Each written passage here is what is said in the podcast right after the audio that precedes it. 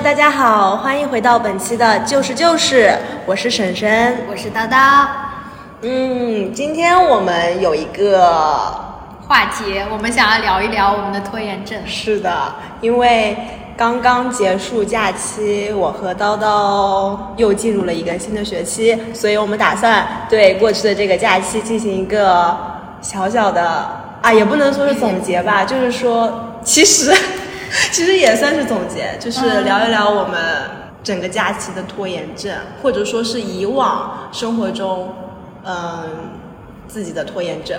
嗯，对对主要是因为这次假期结束，就是假期的末尾。其实我个人啊，是处于那种每天都 stressed，，就是那种神经有点紧张，因为就是怕我的论文来不及改，嗯因为我是。因为我们是有两篇论文，它是要算学分的，就是对最后要打分的。就是课程论文是上个学期的课程论文。对，我以为我会在暑假期间有条不紊的把它给解决掉，是的，是的，我也是一开始这样这样想这样想的。结果又一次高估了我自己，哦还是拖到了最后。对我甚至一开始打算是我在就是放假的开头我就把它写完。对，我也本来想着我好歹开头写掉一篇，对吧？对再怎么的开头写掉一篇，那也就只剩下一篇，那最后结尾就那嗯，也不会工作量太大。没想到最后还是后面写的。对啊，结果你知道吗？我是怎么到最后我是怎么对待这两篇论文了？态度，就是我以为就是有一篇其实我是想好好写的嘛，嗯嗯但是到越到最后我就已经就是真的来不及好好写了，就无法好好写，对对只能火急火燎的匆匆的给他嗯搞一篇乐色出来，就是制最后几节就是在制造垃圾，制造垃圾，然后复制别人的学术成果，然后自己再可能那个把它给变得。变得那个粗糙简陋一点，就是把人家精美的成果变得就打灰，啊就再 再把它变得蹂躏一番，再把它变得粗糙一点。这也是一个想法哎。对啊，我就这么干的，我最后就是这样复制粘贴，然后再通过自己的，嗯，说好听点是 paraphrase，说难听点就是把它变成垃圾，就是使用过它以后，就像你使用过一张餐巾纸以后，嗯。这张餐巾纸就变得不能再用了，就变成了垃圾，只能丢进垃圾桶里。哦，这个比喻怎么说呢？然后更夸张的是什么？我们是不是有两篇？对，是是是。我其实只写了一篇。啊，你一稿多交了。对，我把、啊我把就是我直接就两篇一篇并成，就一篇变成两篇交了。哎，其实我觉得是可以的，是因为这两门课我觉得有共通共之处。通之处，虽然说，呃，因为有一篇老师说是就是宏观上面的那种语义嘛，嗯但我就觉得另外一篇的那个好像也可以拿过来，嗯，就直接可以把它给交上去。是的，是的。我其实一开始假期的时候就有这种想法，我其实每次都抱着这样美好的想法，但是我最后写出来就会觉得，嗯，好像还是不是很搭嘎，所以就，哎，但是说到这个，就是你刚刚说有一点，就是一开始想好好写的，嗯，我也是，而且我我有点是因为一开始想太想好好写了，就是迟迟无法开头，对就是连头都很难开。对，就无法下笔，就觉得说，哎，就感觉这个嘛也不是很好，就感觉不是我的最优解，就这种感觉。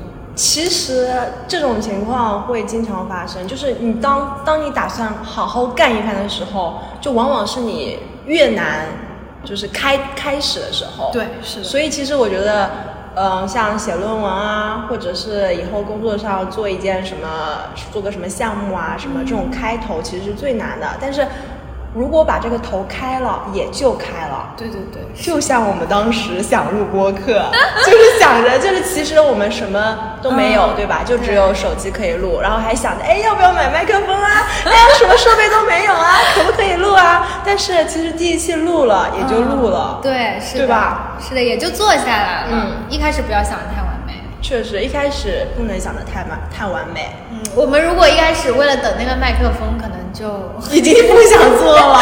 对，不是不一开始不是等麦克风，一开始是先挑选入门级，应该要选一款怎么样的麦克风。对对对，选麦克风的过程。我之前其实有，就因为我们不是已经做了十期了嘛，嗯然后我想着，哎，我们要不要别到五十期再买麦克风然后我就已经看起来了麦克风，然后不看不知道，一看吓一跳，我的天呐，麦麦麦克风真的。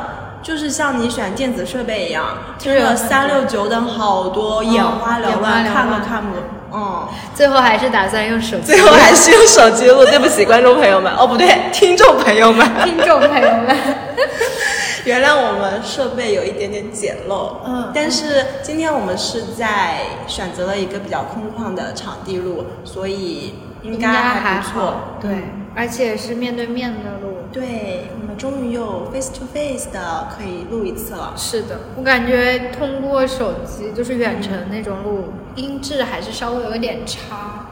而且就是每次，其实你之前不是有说过吗？我们在听对方讲话的时候很容易走神。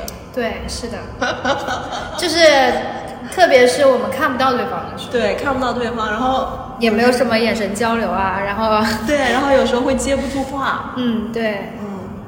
是的，就比如说现在，现在我们已经聊完了是吗？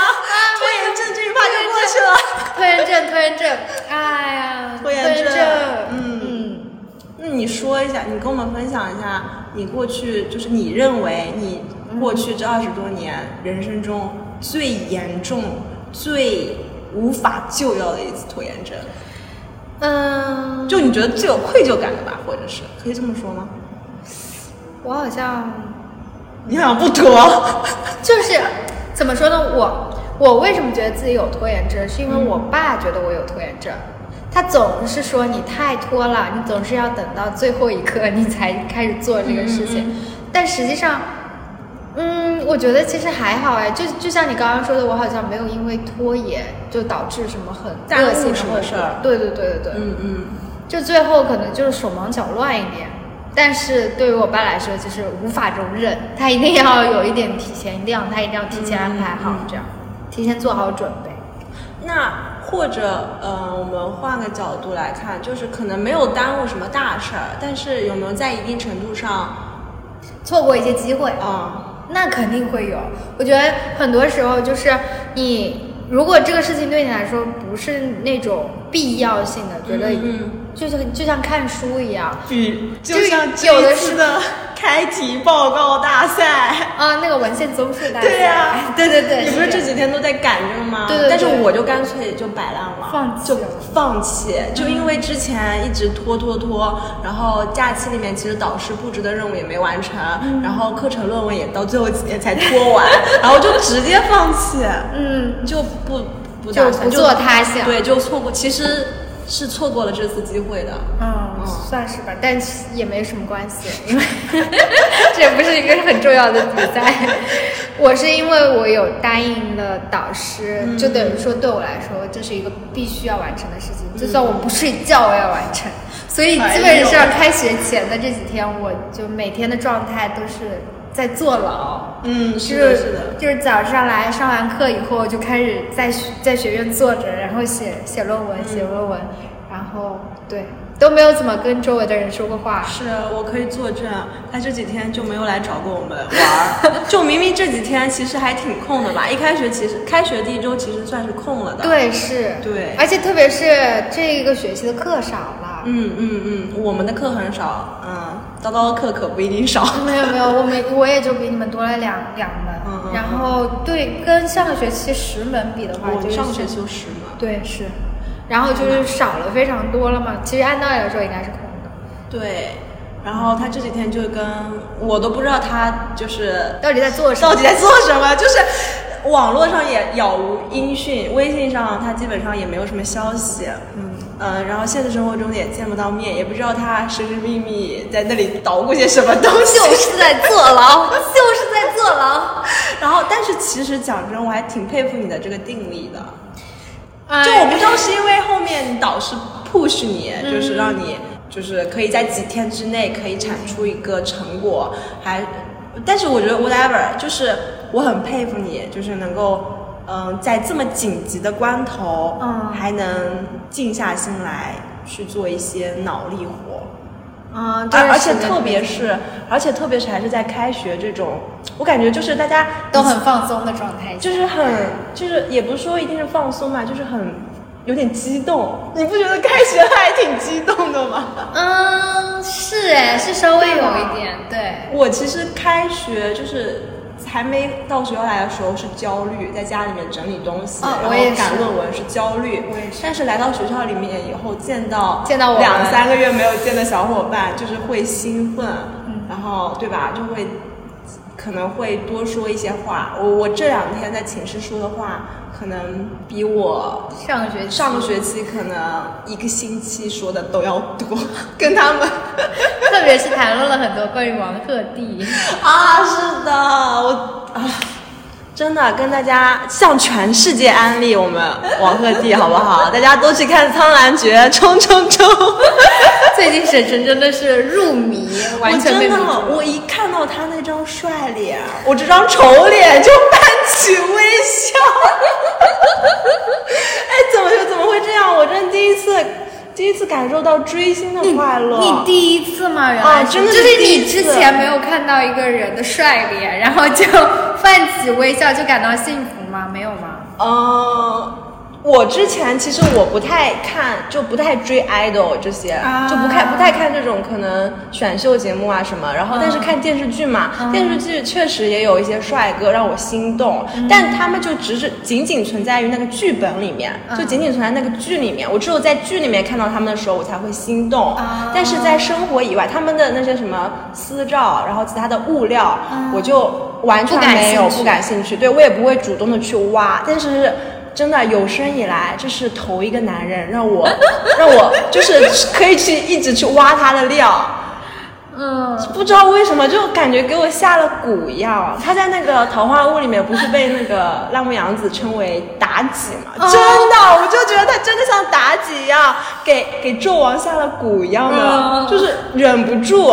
去看，去一直去挖他的视频，挖他的，捡他的垃圾，每天都想着，就是有他的身影也是好的，嗯，啊、就是这种程度，对我之前对易烊千玺也是这样，哦，我现在其实也是，真的吗？就是我，但我感觉我感受不到你这么狂热。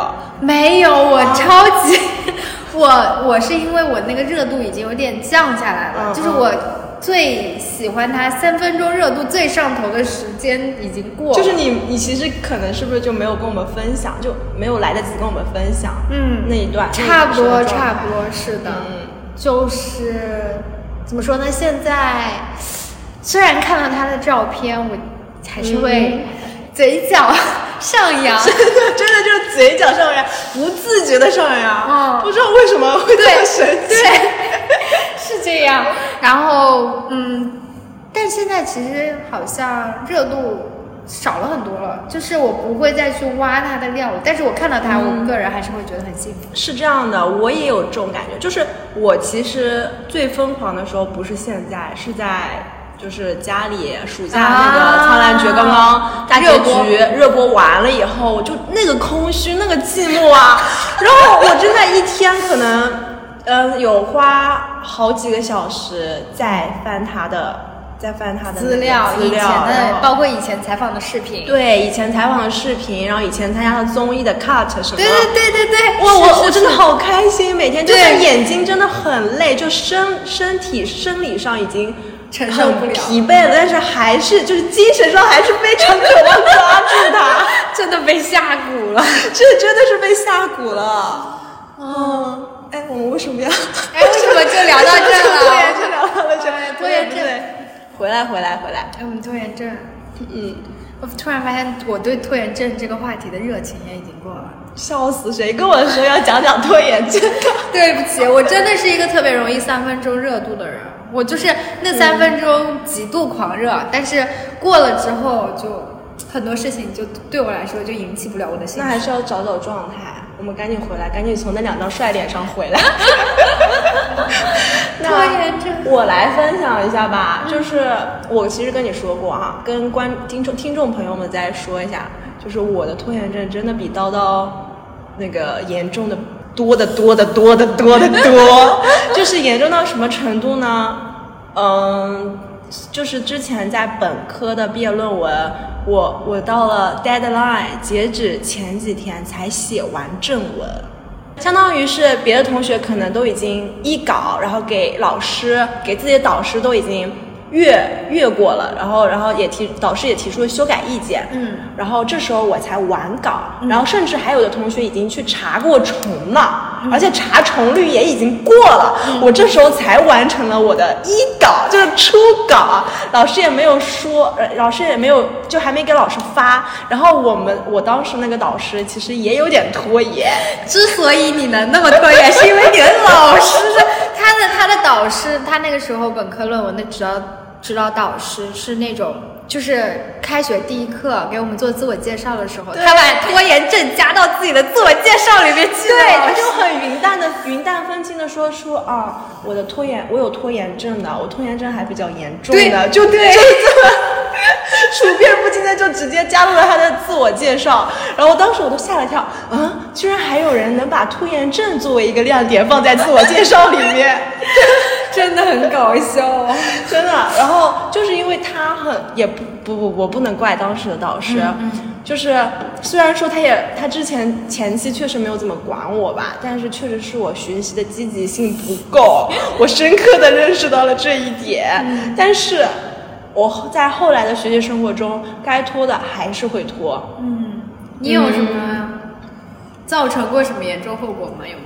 嗯，让我想想，严重后果倒也没有。我觉得本科那一次差点来不及交，已经是最严重的一次对对对，是还挺严重的。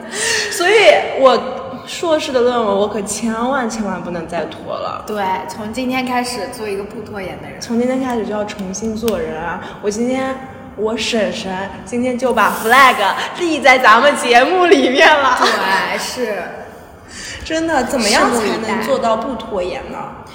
这一点就要跟我爸好好学习了。你爸有传授给你一些什么经验吗？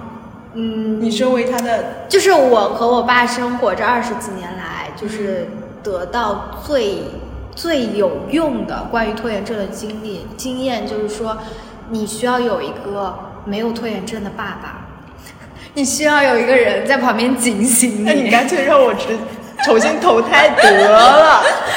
就是我爸是属于那种他自己不拖延，然后也不希望我拖延那种，然后他就会他就会早早的就开始说，可以开始开始哎写论文啦，可以开始收拾行李了之类的。就是我发现，好像我这个拖延哈，不仅是在学习上，不仅是在办正事儿上，嗯，很多其他生活里面的一些小事我也会拖。比如说，就比如说之前我不是跟我男朋友出去玩嘛，旅游，嗯、我就会一直拖着，比如说应该订酒店了，嗯。我就会一直拖，然后应该订那个动车票了，我也会一直拖。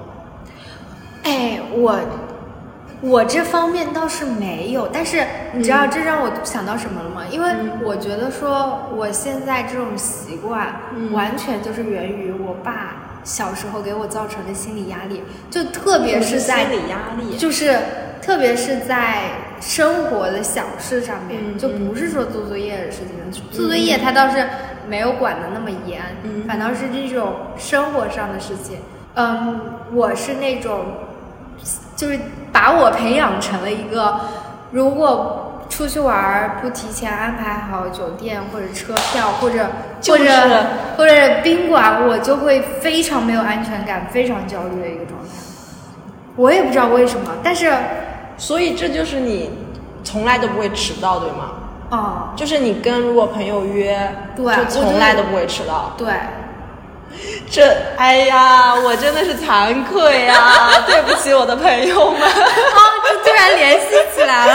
突然想到了我，真的，我基本上和熟的朋友吧，嗯就是当然不是那种不熟的，跟熟的那些朋友有约的话，我就是呃会拖拉一点点。对，小则迟到几分钟，重则迟到半以半个小时为单位。就是真真的，我有这样子过的经历。这么说倒是哎，确实。然后我会看人下碟，嗯嗯，就比方说你是那种从不拖延的，嗯。我就会督促少自己拖延一快，对，我就会少拖延一点。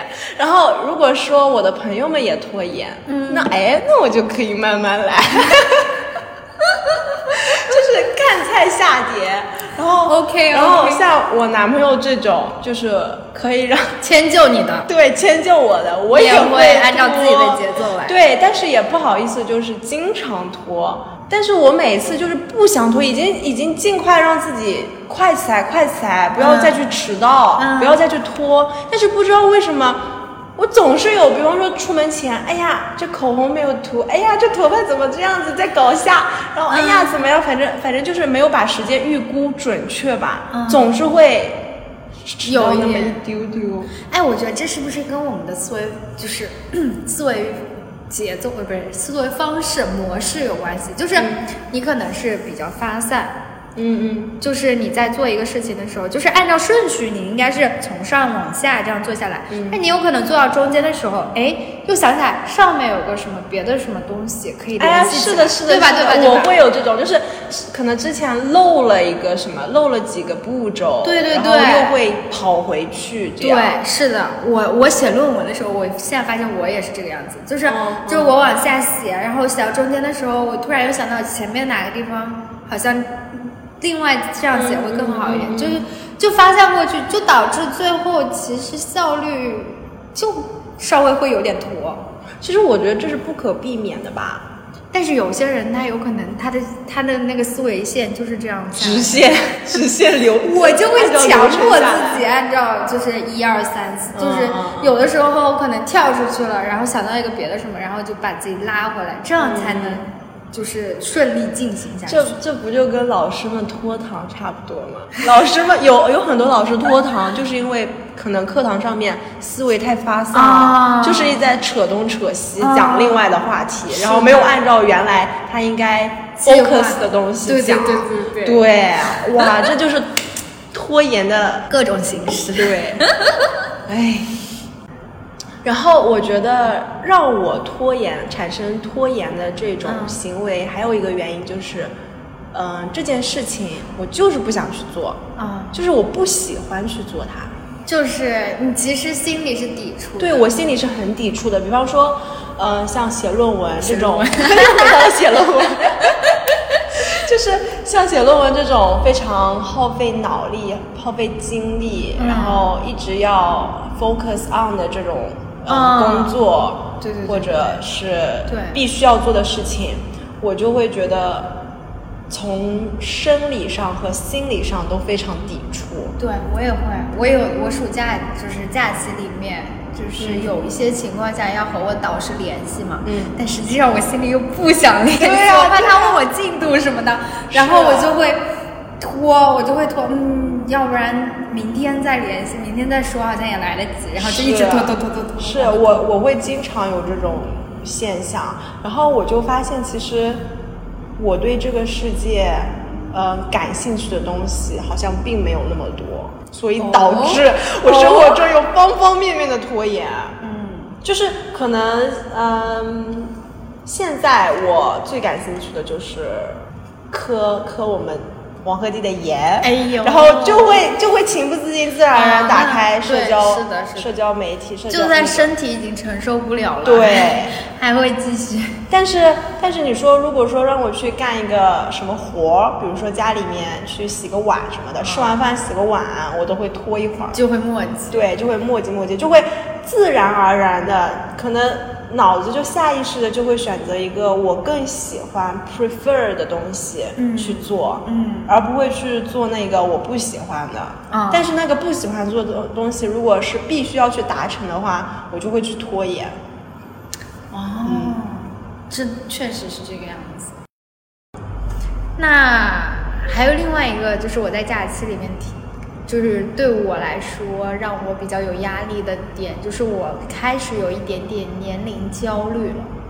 就是也不算是年龄焦虑，但是有一点时间焦虑的感觉。这个大家我觉得都会有。就是感觉比如说有什么具体一点？可能是因为看了恋综。哎呦，你又看恋综了？对，是我超喜欢磕糖，就是喜欢磕那种不是自己制造的糖，看别人谈恋爱，然后就是看恋综，然后现在上恋综的那些素人嗯，越来越厉害了。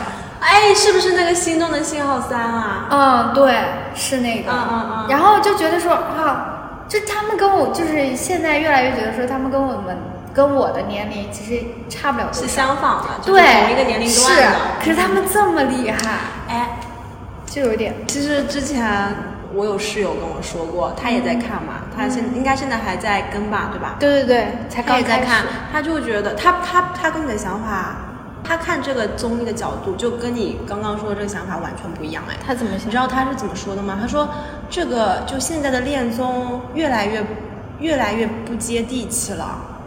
就是你是你是对你是看了这个以后就会产生年龄焦虑、时间焦虑，觉得自己怎么这样？明明是跟他们处于同一年龄的同龄人，对但是呢，我室友就跟我说的是，现在这个综艺已经越来越不接地气了，里面都是一些就是那些嗯高质量男女，就是真的是可能我们极高质量，平时对遇不到的，平时根本就遇不到的，平时生活身边的人也没有那么优秀。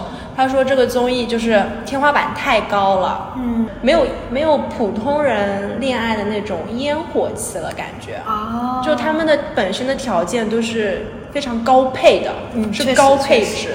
是这样的。对，但是你你说普通人有几个是这样高配的那可能哈 也有可能可能是因为你对自身要求比较高，所以你就觉得，呃，你你的目标是像他们一样闪闪发光。哎呦，哦对吧 没有没有，有可能能成为一个小网红，能能凭借我们的播客 拥有几个粉丝，我已经非常心满意足了。这样就小网红了吗？你对网红的定义未免门槛太低。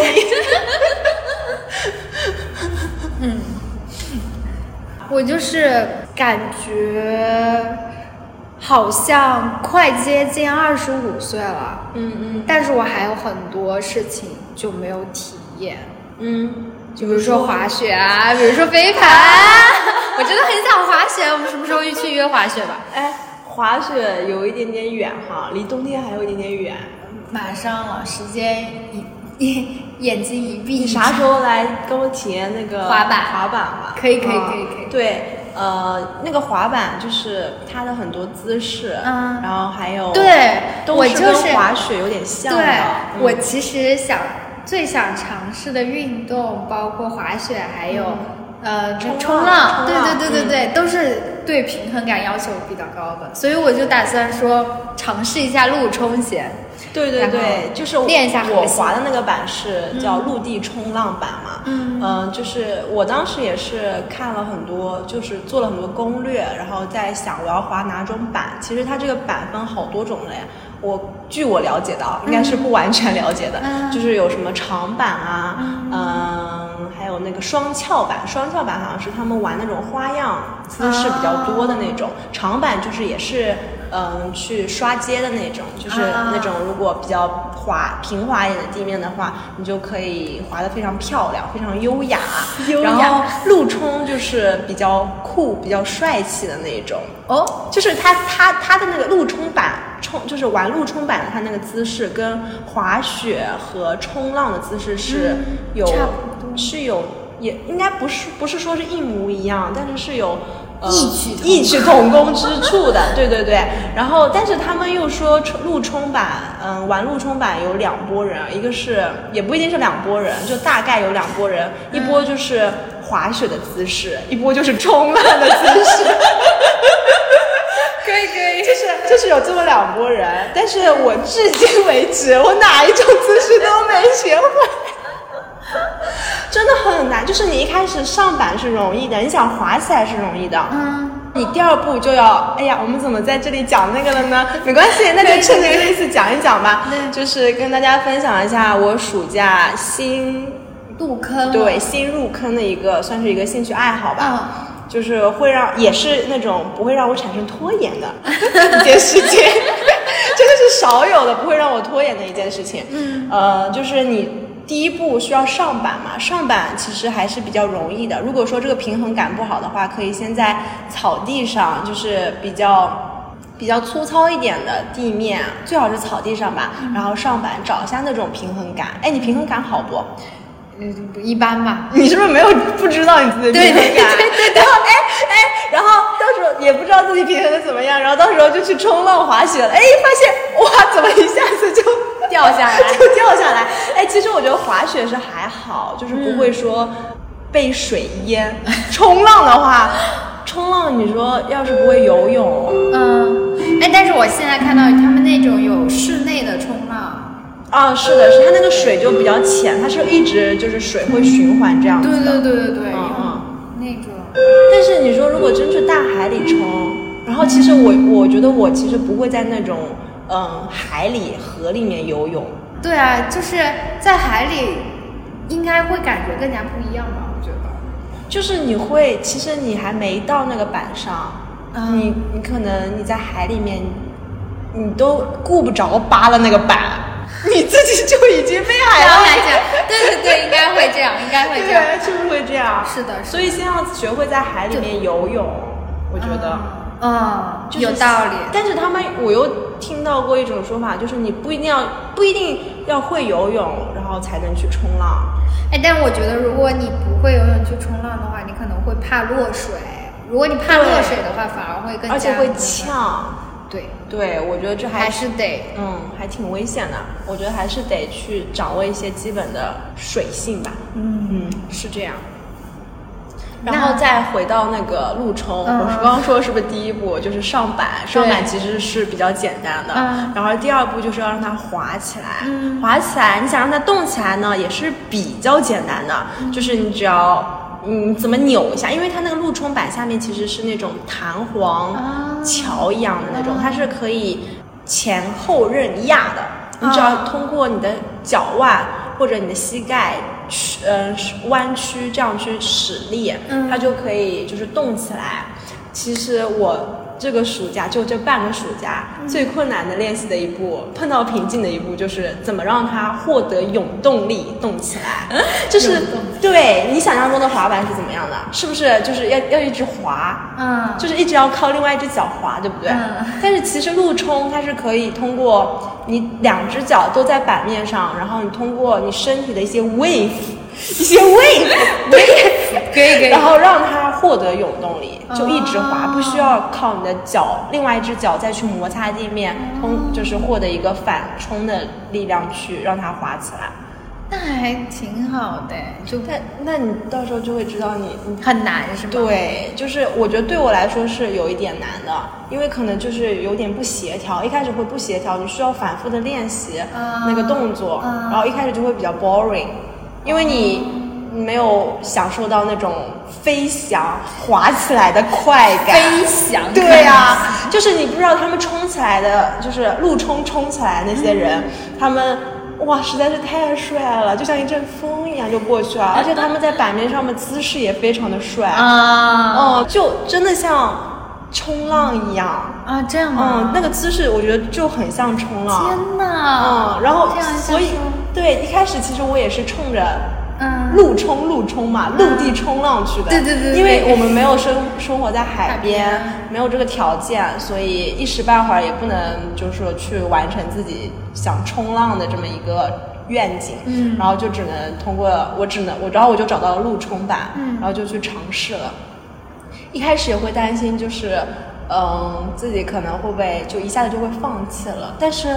感觉还不错，就是能坚持下来，对，还挺好玩的。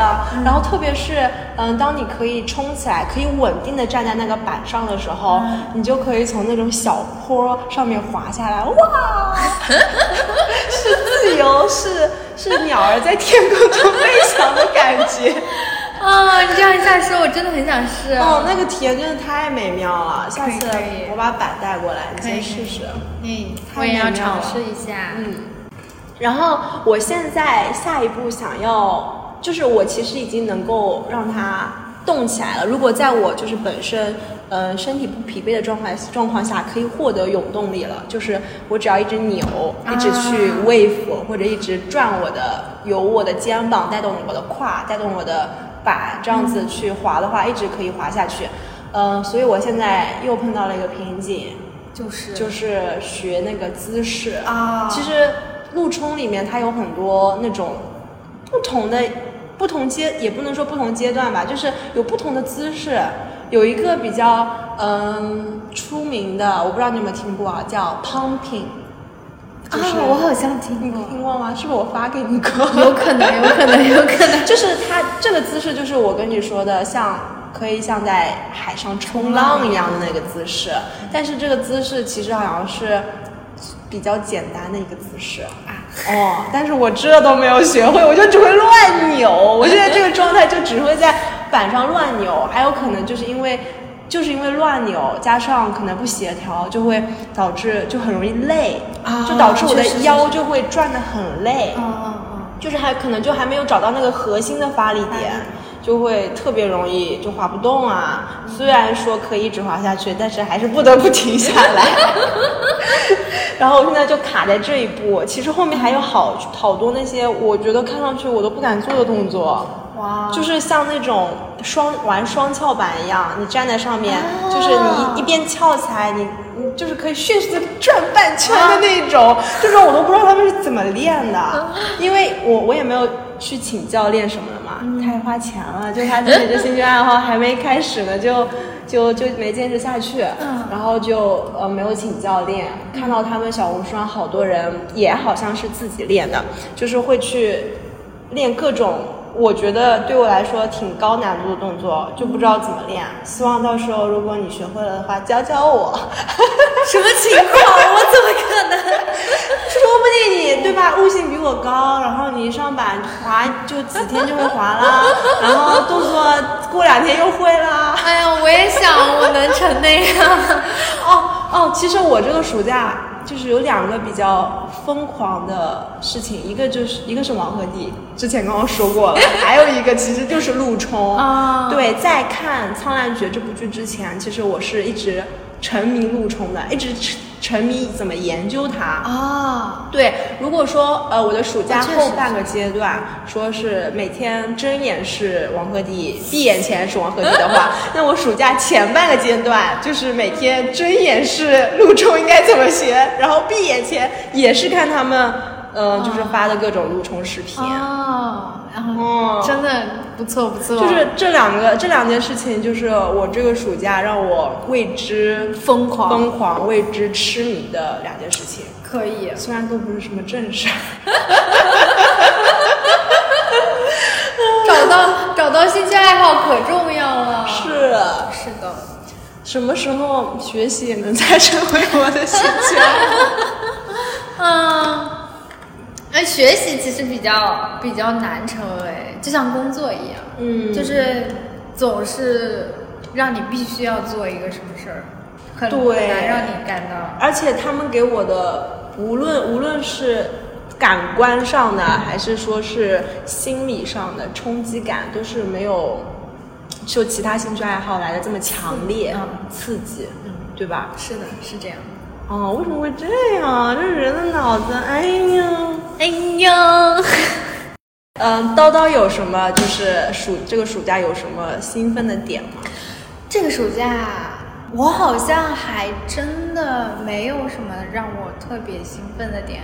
我这个暑假就是重温了《老友记》。哦，你又看了一遍《老友记》啊？对我其实之前没有完全就是完整的看完，其实我到现在都没有。我第一季对你当时就是跳着看的，我知道。我当时就想，这人怎么这样？这个剧居然还跳着看，太不尊重了。是我第一遍看的时候是跳着看的，然后，但是我这一遍我就完全 get 到了，嗯他的很多东西都让我特别特别有共鸣，嗯嗯，包括，嗯，我当时看的时候，就是也有体会到很多有共鸣的地方，嗯但是太久没看了，就可能有点忘掉了吧。其实有一个让我有共鸣的地方和我之前那个时间焦虑有点，嗯嗯，有点 match 上了，就是他们后面不是都有了自己的不一样的人生节奏了吗？就比如说 Rachel，她有小孩了，然后 Monica 结婚了，然后呃，个还有一个女 Phoebe 哦，Phoebe 对，菲比她后面也是，我我目前现就是在看的，让我感到焦虑的那个时间段的时候，她还是在谈恋爱，然后然后呃，Joey 她是一直处于那种自由自在的状态。就是就是玩儿，对就是玩儿，对。How you doing？对，然后就其实他们就处于相对不一样的状态，然后对对然后他们在这样的，他们在，哎，怎么说呢？就是就是他们在就是都是不一样的状态下，嗯他们还能够就是生活在一起，一起相处嘛？你想说这个点吗？也不是，就是我感觉就是说，因为他们其实也是和最开始第一季的时候，嗯刚出刚出场设置的时候，状态也发生了很大的改变嘛。嗯然后其实他们一开始的时候，大家是最也不算相近吧，就只能说是都差不多，都属于那种呃单身，然后要不然就是工作不稳定。嗯嗯，对对对，然后这样的一个状态，然后到后面有了自己的事业，或者说有了自己小孩儿，或者说有了自己老公，嗯嗯。然后就让我有一种说变化，就变化还挺大，大家都走上了不同的人生轨迹。对，然后特别是马上可能你们要硕士毕业了，哦，对 懂了懂了懂了，我就有一点 get 到了，我就有一点就是觉得说啊，我们后面会不会，嗯，就是大家可能相处的方式，对就会发生生变化。化，可能下次见就形同路人。那也没有这么夸张，就是可能说以前我们可以花很多时间，就是聊天啊，上课，在一起说话，对对对对聊对。天，嗯，然后然后后面可能就大家都会有自己的工作，嗯。然后会有自己的家庭，然后哎，你哎你这个是，然后，然后我又是处于那种有点 left behind 的感觉，嗯。因为我毕业也比你们迟，我要读更长时间的书，我现在也没有男朋友。就是我我懂我懂，你会有那种落差感，对对。就是好像别的就朋友都已经进入了一个人生新的阶段，嗯但是你还在原来的原来的地方，原来那个阶段，对。就不是说没有进步或者没有收获，但是呢，就感觉跟身边的朋友相比，你好像被落在后面了。对，而且哦特别是因为我们本科读的也是同样的院校嘛，嗯。就等于说我是一直在这个学校，然后你们是分批离开了，有一有一批人在本科阶段离开，有一批人在硕士阶段离开。所以对我来说，我就啊有一种哦，是的，是的，嗯，我我之前也其实有听到过这种类似的你的这种感受，嗯。就是它是怎么样的一个状况，就是。嗯，她们是三个女孩子吧，嗯。然后从学校，然后到后来工作，都是关系非常要好的。后来就是有一个女孩子她没有结婚，另外两个女孩子都已经结婚了，然后都当上了妈妈。啊，然后这时候我好想知道，啊，你知道，嗯。可能就是我们了解的是同一个故事吧，就是那两个当上妈妈了的女孩子，就感觉她们生活的重心就变了。对生活重心就是可能在养育孩子啊这方面吧，嗯。然后她就觉得自己可，她那个女孩子，剩下的那个女孩子好像是单单身还是怎么的，她好像有一个男朋哦，有一个男朋友，但是男朋友对她来说不重要。哦，对对对对对对对，是的，是的，是的，她就觉得他他最要好的两个朋友都感觉离他远去了，然后跟他没有共同的嗯交流点，嗯。然后但是他好像又不是很 care 她的男朋友，对，就是就是她很多的话都是跟自己朋友说一些贴心话，然后和男朋友的话更多就是饭搭子，笑死。所以所以就是说贴心话的人没了，嗯嗯。然后有就是本质上的原因，可能就是也是因为他觉得自己 left behind 了，嗯就是可能跟身边的朋友都没有处在一个阶段，然后大家兴奋的点也都是不一样的。对另外两个当上妈妈的女孩子就会觉得自己就是哎。自己家小孩多么多么可爱啊，然后一天到晚在那里晒娃，然后但是他就还处在就是未婚然后未育的阶段，可能嗯，就其实有更大的可能性啦。嗯我觉得他有更大的可能性，但是他好像就是会对有点失落。对有点失落，有点儿也不是焦虑，但是还挺可能会有点不是滋味吧？嗯对，不是滋味儿。原来你这么早早的就已经想到这了。对啊，我就是非常哎紧张，我就因为我那集嗯刚好看到。那一集《老友记》是菲比，她他们他生日，然后邀请所有人和他一起吃生日晚餐。嗯，一开始提议一起吃饭，是因为他们六个人因为生活节奏不一样，工作不一样，嗯很久没有一起吃晚餐了，聚在一起了嗯对，然后但是那天晚上。大家还是出了各种各样的状况，Rachel 因为自己小孩儿的事情和 Ross 就、哦就是他们呃遇到了一个突发状况嘛，对对然后 Monica 和 Chandler 他们两个是忙着制造小孩儿，然后 我要笑死了。对，然后然后他们就等了很久很久，嗯，是的，是的。然后最后大家都到了之后嗯，，Phoebe 的男朋友下班，然后问他说要不要一起约会。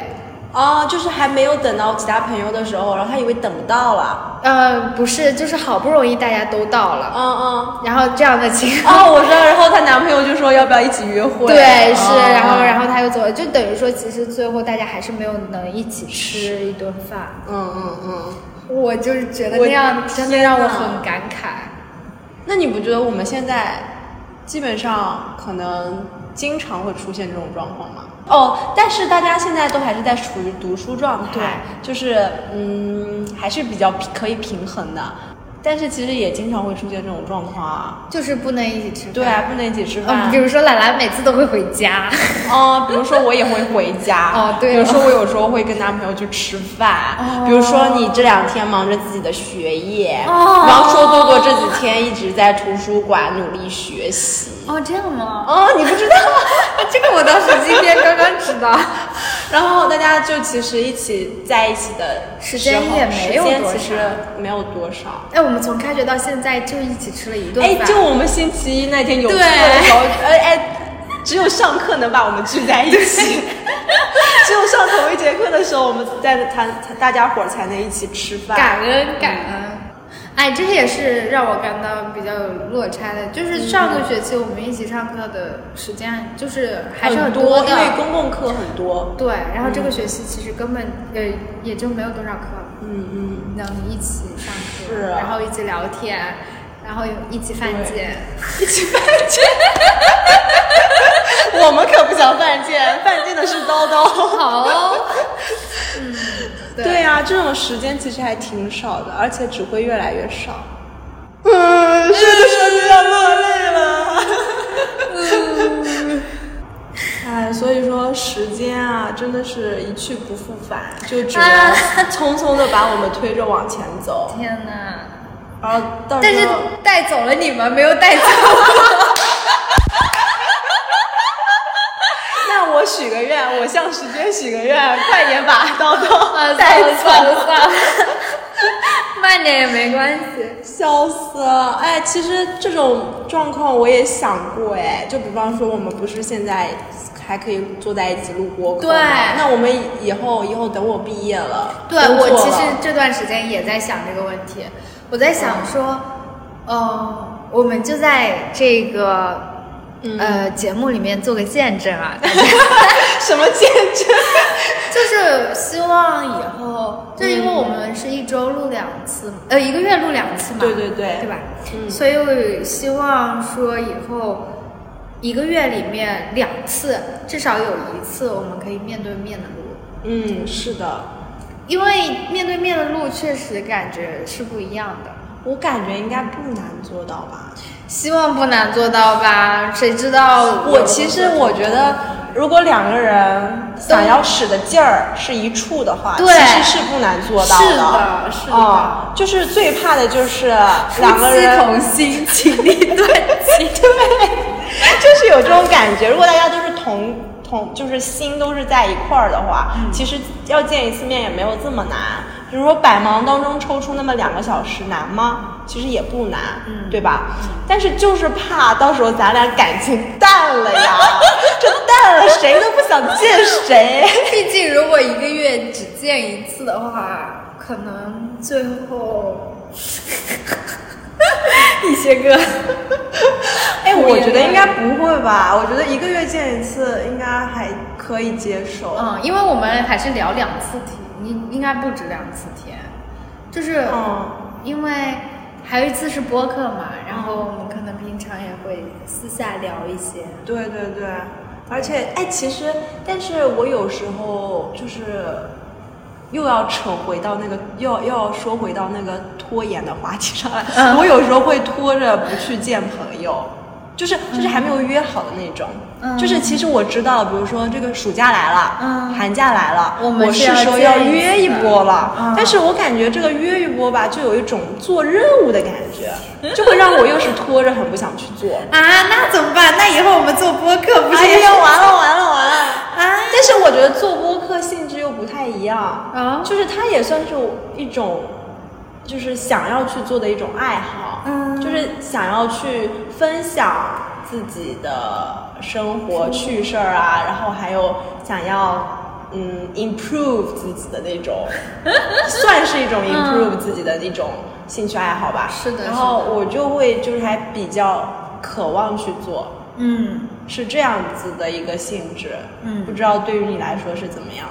我觉得录播课对我来说，更像是我和你的一个，嗯就是链接的一个情感链接，对，嗯嗯，因为我们在里面会讲很多我们平常可能打打闹闹吃饭的时候不对，就不不会讲，呃，平常可能不会讲一些比较正经、严肃的一些话，或嗯，或者说也没有深层次一点的，对，是嗯的，有思考一点的话，嗯。就是虽然大家可能听着我们也没没啥思考，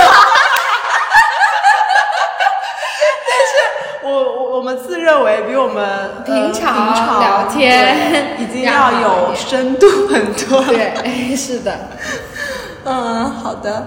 对，那今天就这样喽，拜拜。希望你们都有美好的一天，拜拜。